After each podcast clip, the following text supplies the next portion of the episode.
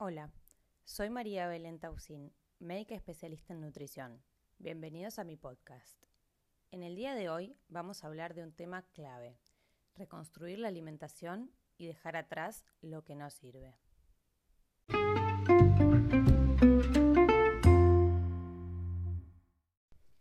Espero que hayan escuchado mis episodios anteriores. Si no lo hicieron, los invito a hacerlo, así entienden cómo llegamos aquí.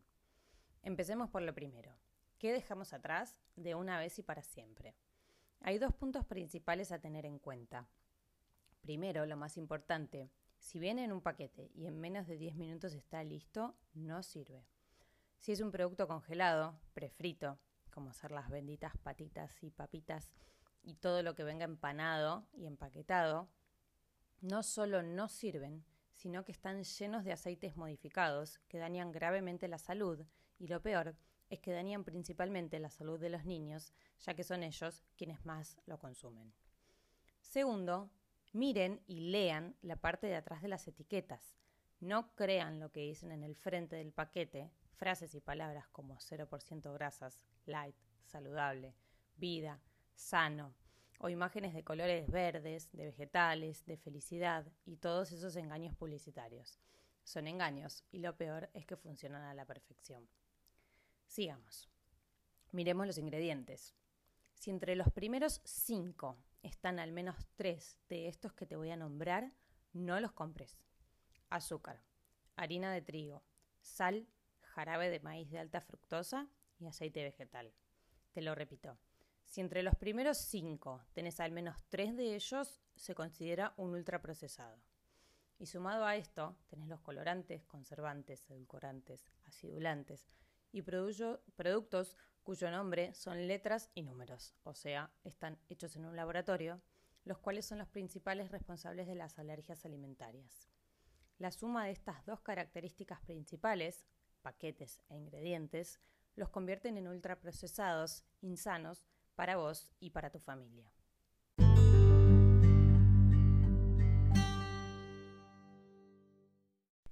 Hace esta tarea. Anda hasta tu heladera y tu alacena y fíjate lo que tenés en tu casa. Si tenés muchos de estos paquetes, vas a ver que todos tienen lo mismo. Aunque sean muy distintos por fuera, los ingredientes son siempre los mismos. Mira el pan rallado, las salsas listas, las patitas, las galletitas, los aderezos. Todos, todos tienen azúcar, sal, jarabe de maíz de alta fructosa, aceites vegetales hidrogenados y la gran mayoría también harina de trigo. Elimínalos, sacalos de tu casa, de tu vida y de la de tu familia. Y sé que esto que les digo puede sonar extremista, o como algunos me dicen, que a mí me da un poco de gracia, o como me quieran llamar. Para mí es simple verdad. Basta solo con mirar las encuestas y observar a tu alrededor para ver que la epidemia de la obesidad está acá y no se va a ir si no hacemos algo. De hecho, acá en Argentina, 6 de cada 10 adultos padecen sobrepeso y de ellos 4 padecen obesidad. Y si hablamos de niños, somos la segunda tasa más alta de Latinoamérica y el Caribe, con uno de cada cuatro niños con sobrepeso. ¿Me creen ahora? Uno de cada cuatro niños tienen sobrepeso. Dentro de poco, si siguen comiendo así, van a tener obesidad. Y en poquito tiempo más aparecen enfermedades adultas en niños, como diabetes tipo 2 hipertensión, síndrome metabólico. ¿En serio vos querés eso para tus hijos? ¿Les sigue pareciendo muy extremista? Acuérdense, con el coronavirus de por medio, que los pacientes con obesidad, diabetes tipo 2 e hipertensión tienen un riesgo mucho más elevado de complicaciones solo por padecer estas enfermedades. Bueno, me fui un poco de tema, pero me pareció importante ponerlo en números porque a veces es más fácil de ver. Pero entonces sé que te preguntarás, si son tan malos, ¿por qué y cómo hacen para vender tanto? ¿Por qué están en los supermercados a mano de todos? ¿Por qué los publicitan y los promocionan tanto? Bueno, lamentablemente el mundo se maneja por plata y por política, y esto no es más que la suma de las dos cosas. Y la realidad es que las empresas se basan en una premisa, es que cada producto por separado, y en realidad cada porción de producto por separado, porque si vos miras el paquete a veces tiene 50.000 porciones, y en esa unidad se basan, no tiene una cantidad tal de estos ingredientes que esté comprobado que hagan mal. Punto. Ese es todo su respaldo. ¿Se entiende? Es como decirte, tomate una gotita de cianuro que no pasa nada. Ok, una no, pero ¿cuál es el problema?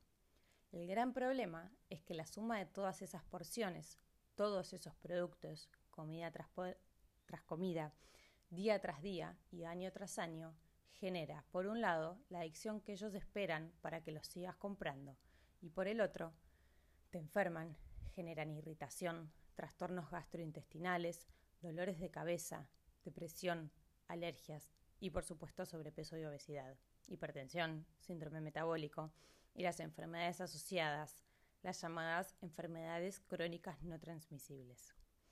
Realmente no tienen nada bueno.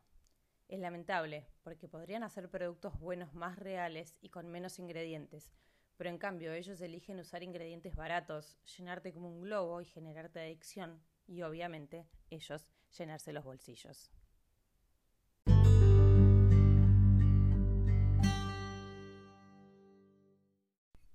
Y por último, dentro de lo que debemos eh, eliminar, les quiero hablar de un tema clave. ¿Qué tomamos? Agua y punto. Agua y solo agua. Y si quieren leche, la que tomen. En casa se toma leche de almendras y, de coco, o la que hagamos. Eh, pero si toman leche de vaca no es lo que yo prefiero, pero agua y leche, hasta ahí estamos bien.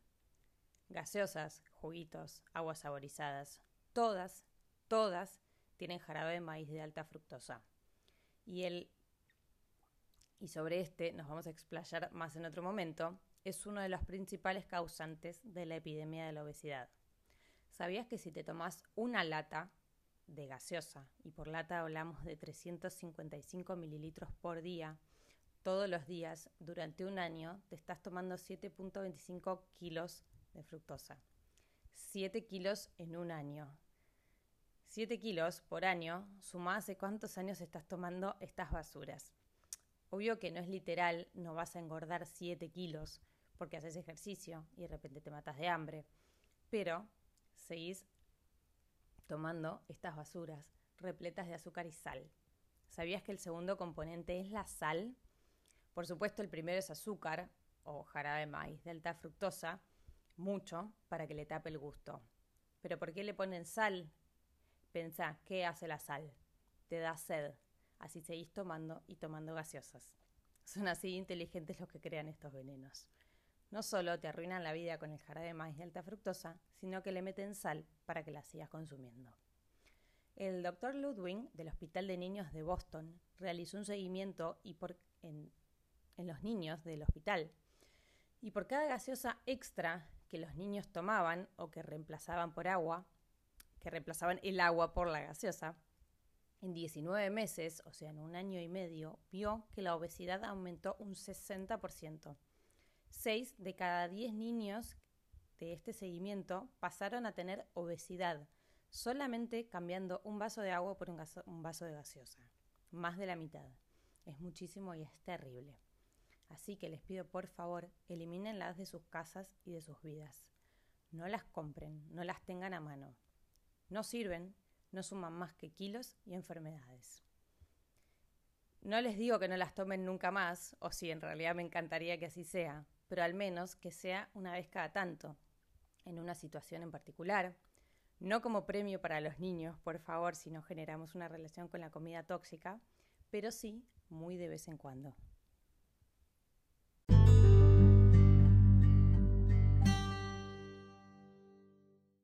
Bueno, ya sacamos todo lo malo, ahora vamos por lo bueno.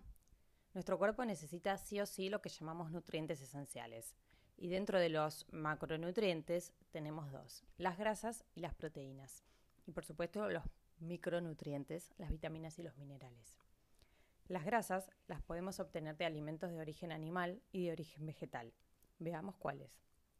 El coco y todos sus, sus derivados, el aceite, la leche, el yogur, la fruta, el coco disecado, la palta y su aceite, o el abocado, como dicen en, varios lugares, las aceitunas y su aceite, el aceite de oliva extra virgen, los frutos secos y sus ramas, aceites, mantecas, cremas, leche, yogur, el yogur entero natural, los quesos, la crema de leche, la manteca y el ghee, el huevo, los pescados grasos, las semillas y sus derivados, aceites, pastas, leches, el cacao y algunas carnes. Ahora, las proteínas también las podemos obtener tanto de alimentos de origen animal como de origen vegetal. Por supuesto, las carnes, los pescados, los quesos, el yogur. Ahora, las fuentes vegetales son los champiñones, los frutos secos y sus semillas, eh, y las semillas, em, la espirulina, que es una alga, los pseudocereales, la quinoa, el trigo sarraceno y la espelta contienen todos los aminoácidos esenciales, las legumbres, principalmente garbanzos, arvejas, soja orgánica, al menos acá en Argentina la que no es orgánica es transgénica, y sus derivados, la leche, el tofu, el yogur, el miso, el tempe y el seitán. Acá hay algo importante. Las legumbres y los cereales complementan sus aminoácidos esenciales, o sea, el que le falta uno lo tiene el otro. Por lo tanto, mientras comas dentro del mismo día uno y el otro, tenés la dosis de proteína correcta y completa. Y por último, hay dos vegetales con un mayor contenido proteico que el resto, que si bien es bastante bajo, hacen a la proteína del día. Y ellos son las coles de Bruselas y el brócoli.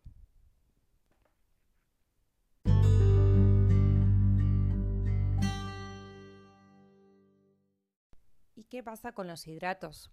Los hidratos de carbono no son esenciales para nuestro organismo.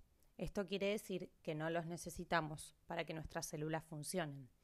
Entonces, si los consumimos, porque de hecho hay, varias fuentes que nombramos como legumbres, cereales y las frutas y las verduras que tienen hidratos y ellas son necesarias por su contenido en vitaminas y minerales. Tienen que estar acompañados de su fibra, o sea, lo menos refinados y procesados posibles.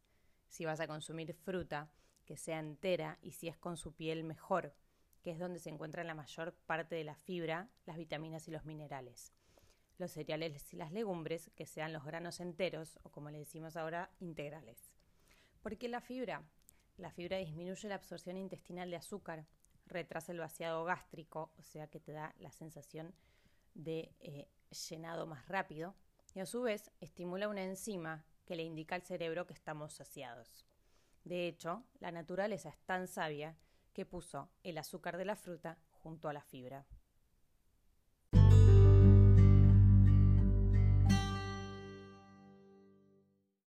Espero que hayan comprendido todo. Los invito a pasar por mi Instagram, donde les voy a dejar algunos posts explicando también estos temas y me pueden hacer preguntas. Lo principal que me encantaría que se lleven de todo esto es que cocinen, coman y alimentense con comida real, lo menos procesada posible y por favor acompáñenla con agua, al menos de esta manera el 90% del tiempo. Y no nos olvidemos del ejercicio. Cuanto más ejercicio hagan, mayor flexibilidad metabólica van a tener y mayor salud. No se olviden que el ejercicio de fuerza es la clave de la longevidad, el anti-age más poderoso.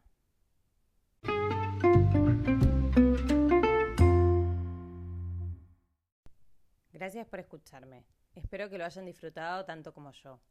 Puedes seguirme en Facebook, Twitter e Instagram como veravita.life. Espero verte cada semana con un nuevo episodio sobre cosas que importan.